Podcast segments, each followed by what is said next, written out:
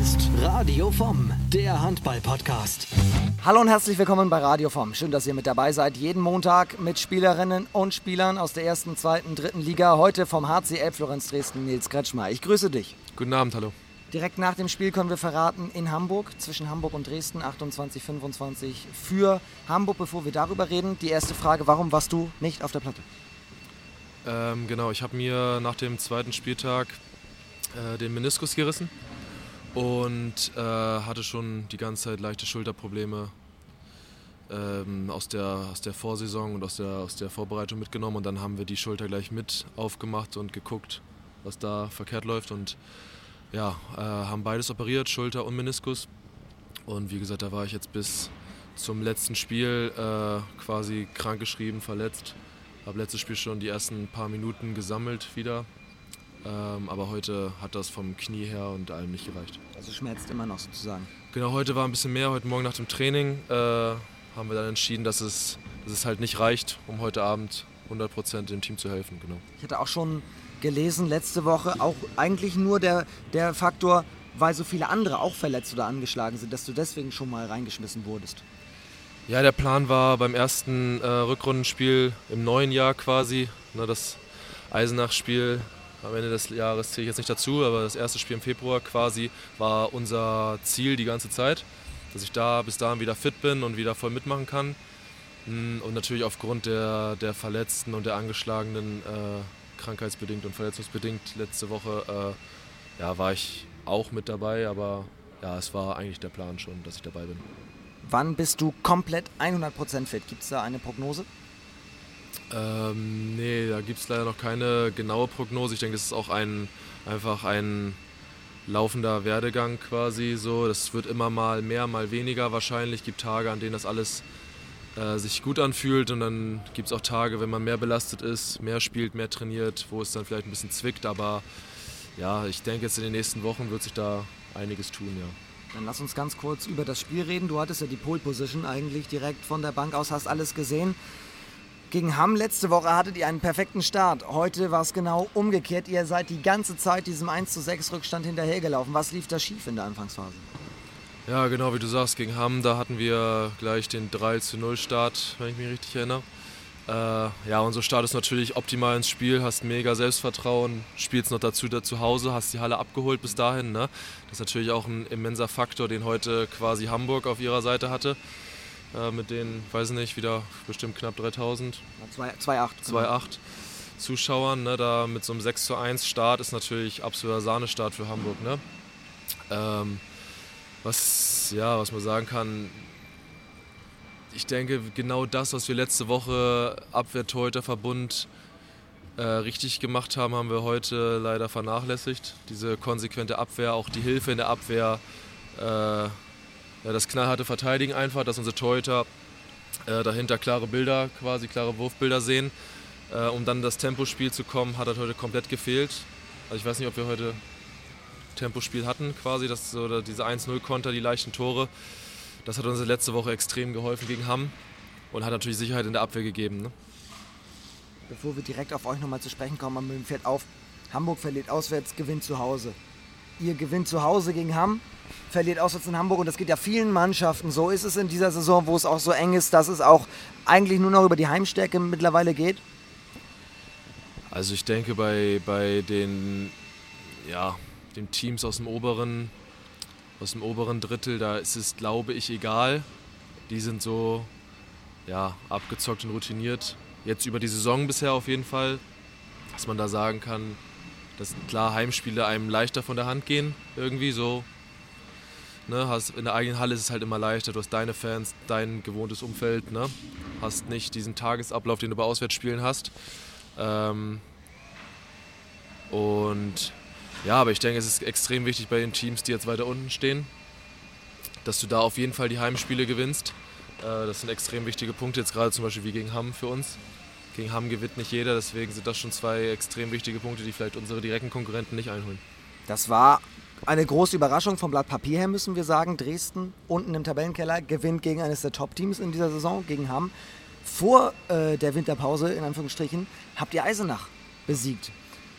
Was ist der Unterschied zwischen Elbflorenz Dresden im ersten Saisondrittel und dem, was man jetzt gesehen hat, auch gegen Hamburg, seid ihr zum Schluss ja nochmal rangekommen, habt es äh, spannend gemacht?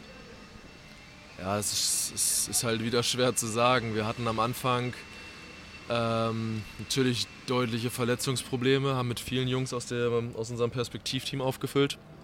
Und ja, da, da schaffst du es, dich schon über ein, zwei, drei Wochen so äh, ne, dich zu retten, sage ich mal. Aber irgendwann ist die Belastung halt auch extrem hoch in der zweiten Liga. Und wenn du halt wirklich wenig Leute zum Wechseln hast, zum Rotieren hast, dein Trainingspensum die Woche aber überschaffen musst, irgendwann geht es halt wirklich äh, quasi ans Eingemachte so. Und dann ja, fehlen mal ein paar Prozente. Und ich denke, das hat uns am Anfang schon einige Punkte genommen, würde ich sagen wo wir einiges liegen gelassen haben, was wir nicht hätten immer verlieren müssen. Also würdest Aber du sagen, vom Potenzial her seid ihr mehr als 14, besser als 14? Vom Potenzial sehe ich uns eigentlich, habe ich uns am Anfang der Saison besser als aktuell gesehen. Ähm, und ja, viele sagen Überraschungssieg gegen Hamm. Ich finde einfach, wir haben das abgerufen, was wir können. Wir können Handball spielen. Das ist kein, das ist kein äh, Ausrutscher, sage ich mal, dass auf einmal wir hatten alle einen Sahnetag und keiner wusste, wo es herkommt, sondern wir haben schon Jungs dabei, die sehr gut Handball spielen können. Nur wir müssten es halt konsequenter und konstanter vor allem umsetzen. Diese Konstanz ist halt das Riesenproblem zum Teil. Du bist jetzt ja schon ein paar Jahre in Dresden. Als es in der zweiten Liga so richtig losging, habe ich das Gefühl gehabt, da entsteht etwas, auch von der Euphorie her war das merklich da.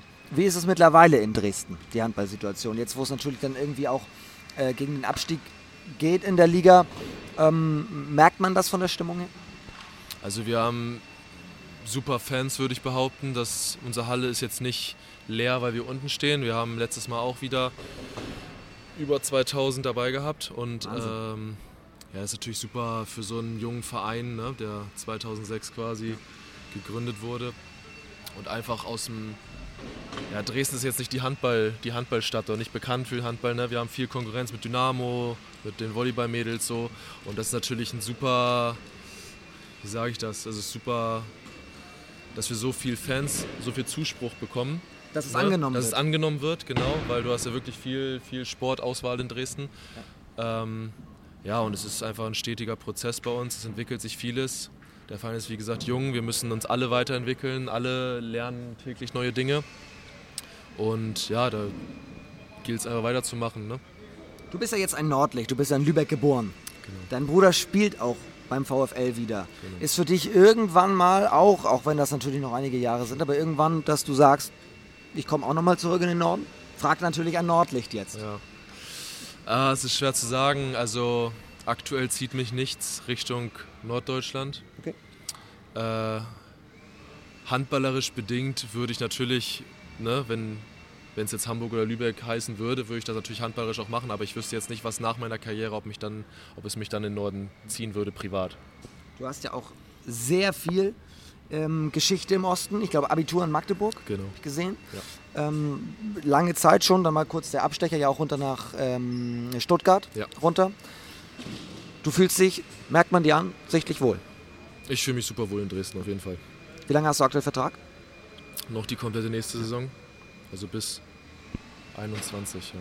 Wo geht der Weg mit Elbflorenz hin? Gibt es da irgendwie einen Plan die nächsten Jahre, was so angestrebt wird? Ja, wir haben natürlich interne Ziele, die wir.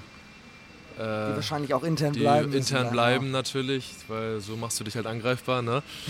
ähm, Natürlich haben wir Ziele. Wir haben super Infrastruktur bei uns in Dresden mit dieser riesen modernen Halle. Die überragend ist. Aber ist viele sagen, der Hallenboden, dass das auf die, auf die Knie ja, geht mit der schon, Zeit. Das hat sich schon umgesprochen anscheinend, ja. Na, ich war mal vor Ort, ah, habe okay. mir das angeguckt.